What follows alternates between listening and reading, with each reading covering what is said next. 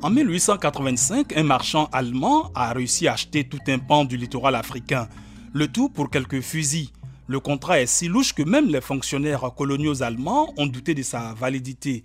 Mais ce contrat et d'autres du même ordre signés aux quatre coins de l'Afrique ont pavé la voie au colonialisme allemand.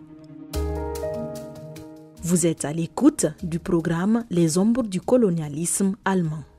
Les anciennes colonies africaines de l'Allemagne, à l'exception du Togo, sont toutes plus vastes que l'État allemand moderne.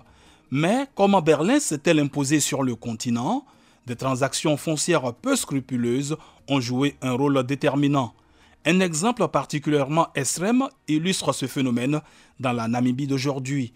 Dans les années 1880, les cartographes européens savaient qu'il n'y avait que trois baies de mouillage sûres pour les navires sur une côte longue d'environ 2000 km. En débarquant, les colons faisaient face à un désert hostile, le Namib. Il s'étend sur près de 140 km vers l'intérieur des terres. C'est donc probablement avec une bonne dose de surprise que le chef Joseph Frederiks II voit débarquer un jeune marchand allemand, Heinrich Vogelsang, à Bethany, dans le sud de la Namibie, en 1883. Fredericks est le chef d'une communauté locale du peuple Nama. Vogelsang, lui, est un commerçant colonial expérimenté. Il est mandaté par l'homme d'affaires allemand Adolf Luderitz. Il offre à Fredericks 200 fusils et 100 livres sterling pour l'achat d'une région située autour d'une baie désolée de la côte atlantique. Quelques mois plus tard, il signe un second contrat, 60 fusils et 500 livres sterling pour des territoires s'étendant sur 20 miles géographiques à l'intérieur des terres et jusqu'à la rivière Orange, à la frontière avec l'Afrique du Sud. À cette époque, localement, les distances étaient habituellement mesurées en miles britanniques, soit 1,6 km. Les miles géographiques étaient une unité de mesure différente utilisée par les Allemands. Ils équivalaient à 7,4 km, soit environ 6 fois plus que le mile anglais.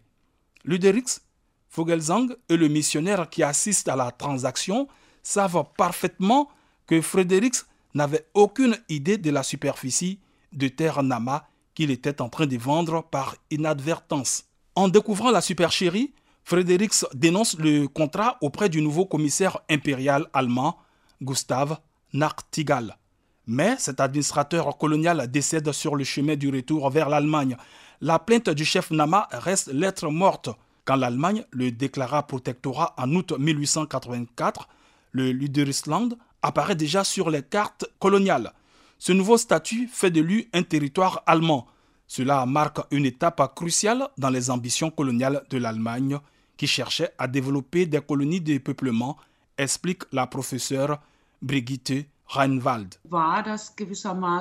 c'était un objectif explicite parce que le pays était perçu comme un territoire vierge en raison de la faible densité de population et du climat subtropical et propice à la pratique de l'élevage à grande échelle par les colons allemands. Il y avait aussi clairement l'intention de créer une nouvelle Allemagne qui deviendrait le foyer de familles allemandes et permettrait d'en exploiter les ressources. Ce n'est pas le cas de tous les territoires coloniaux de l'Allemagne. Le Cameroun et le Togo n'étaient pas considérés comme propices à l'installation de colonies de peuplement. Und auch Togo für nicht geeignet hielt, um da äh, Siedlerkolonien draus zu machen. Car ces deux pays sont tropicaux. Les colons qui s'y installent sont victimes des fièvres et du paludisme. Le marchand Luderix continue donc d'échafauder des plans pour le Luderisland. Il joue gros il a déjà perdu la majeure partie de son héritage, pourtant considérable, dans un négoce de tabac avorté en Afrique de l'Ouest. Il espère désormais faire fortune en Namibie en exploitant le cuivre et d'autres minéraux dans le désert. Il finit par posséder tout le littoral de l'actuelle Namibie, mais son entreprise se solde par un échec. À court d'argent, Luderis doit se résoudre à vendre ses biens à la société coloniale allemande en 1885. Il disparaît peu après dans une expédition. Cette histoire est emblématique de la manière dont l'Allemagne a pris pied sur le continent. Les terres acquises par des particuliers au Cameroun, dans le sud-ouest africain et en Afrique de l'Est sont rachetées par l'État allemand.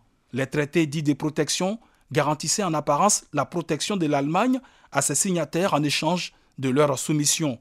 Mais en réalité, Il officialisait les prétentions coloniales de Berlin à l'encontre d'autres nations européennes concurrentes.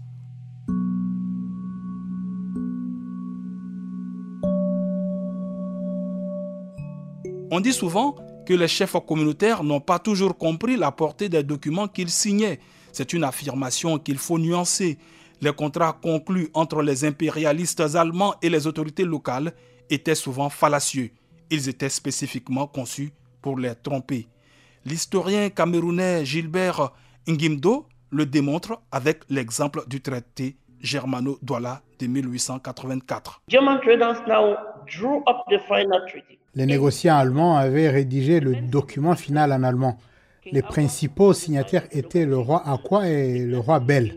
Du côté des Allemands, le principal signataire était Edouard Voermann de la compagnie Voermann. Cet accord contenait des clauses auxquelles les chefs locaux attachaient une grande importance. Mais c'était au moment de rédiger le traité final, celui qui sera signé dans l'après-midi du 12 juillet 1884, que les choses commencent à se gâter. Les Allemands ont omis des clauses auxquelles les chefs locaux tenaient beaucoup. En premier lieu, la position de monopole de l'intermédiaire dans le commerce. Deuxièmement, le droit de percevoir des taxes sur les revenus domestiques. Troisièmement, ils interdisaient aux Allemands d'infliger des châtiments corporels, d'arrêter, de torturer, d'emprisonner ou de détenir arbitrairement des habitants. Les Allemands ont fait minutieusement disparaître ces dispositions du document final. Les chefs locaux ont découvert ensuite que les colons avaient commencé à appliquer précisément ce type de mesures interdites par le traité préliminaire, mais pas par le traité final. Croyez-moi, à ce moment-là, le calvaire a commencé.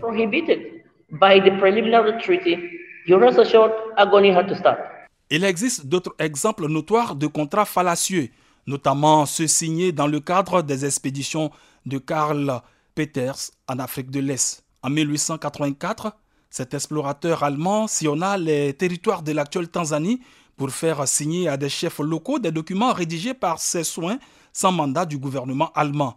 Il offrait de l'alcool et des armes à ses interlocuteurs et leur promettait la protection de l'Empire. Ces soi-disant traités de protection permettaient en fait aux sociétés allemandes, en particulier à la Compagnie allemande d'Afrique de l'Est de Karl Peters, d'avoir accès aux terres, aux ressources et à la main-d'œuvre et de faire venir des troupes et des armes allemandes. Il est permis de douter que les dirigeants locaux aient vraiment compris ce qu'ils signaient.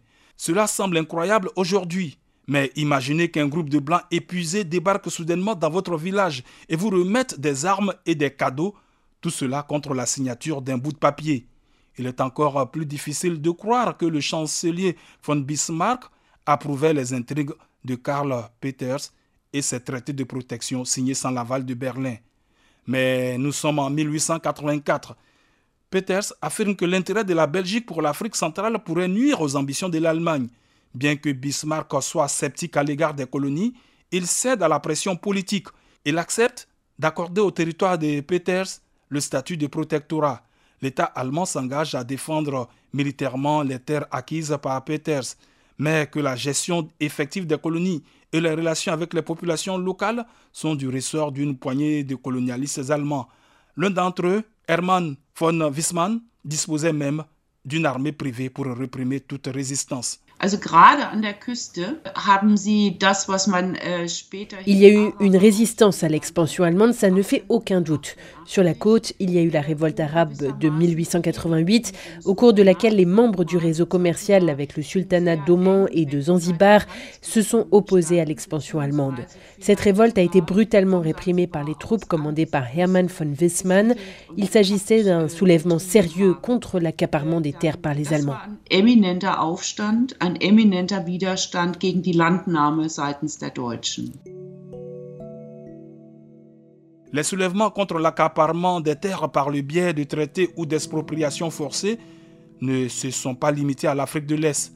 Le soulèvement des Herero et Nama dans l'actuelle Namibie, que de nombreux historiens considèrent aujourd'hui comme une guerre de résistance à la domination allemande a été précédée des pertes territoriales considérables. Le soulèvement et la réponse génocidaire des forces impériales allemandes qui s'ensuivit ont fondamentalement changé la composition sociétale de l'Afrique australe.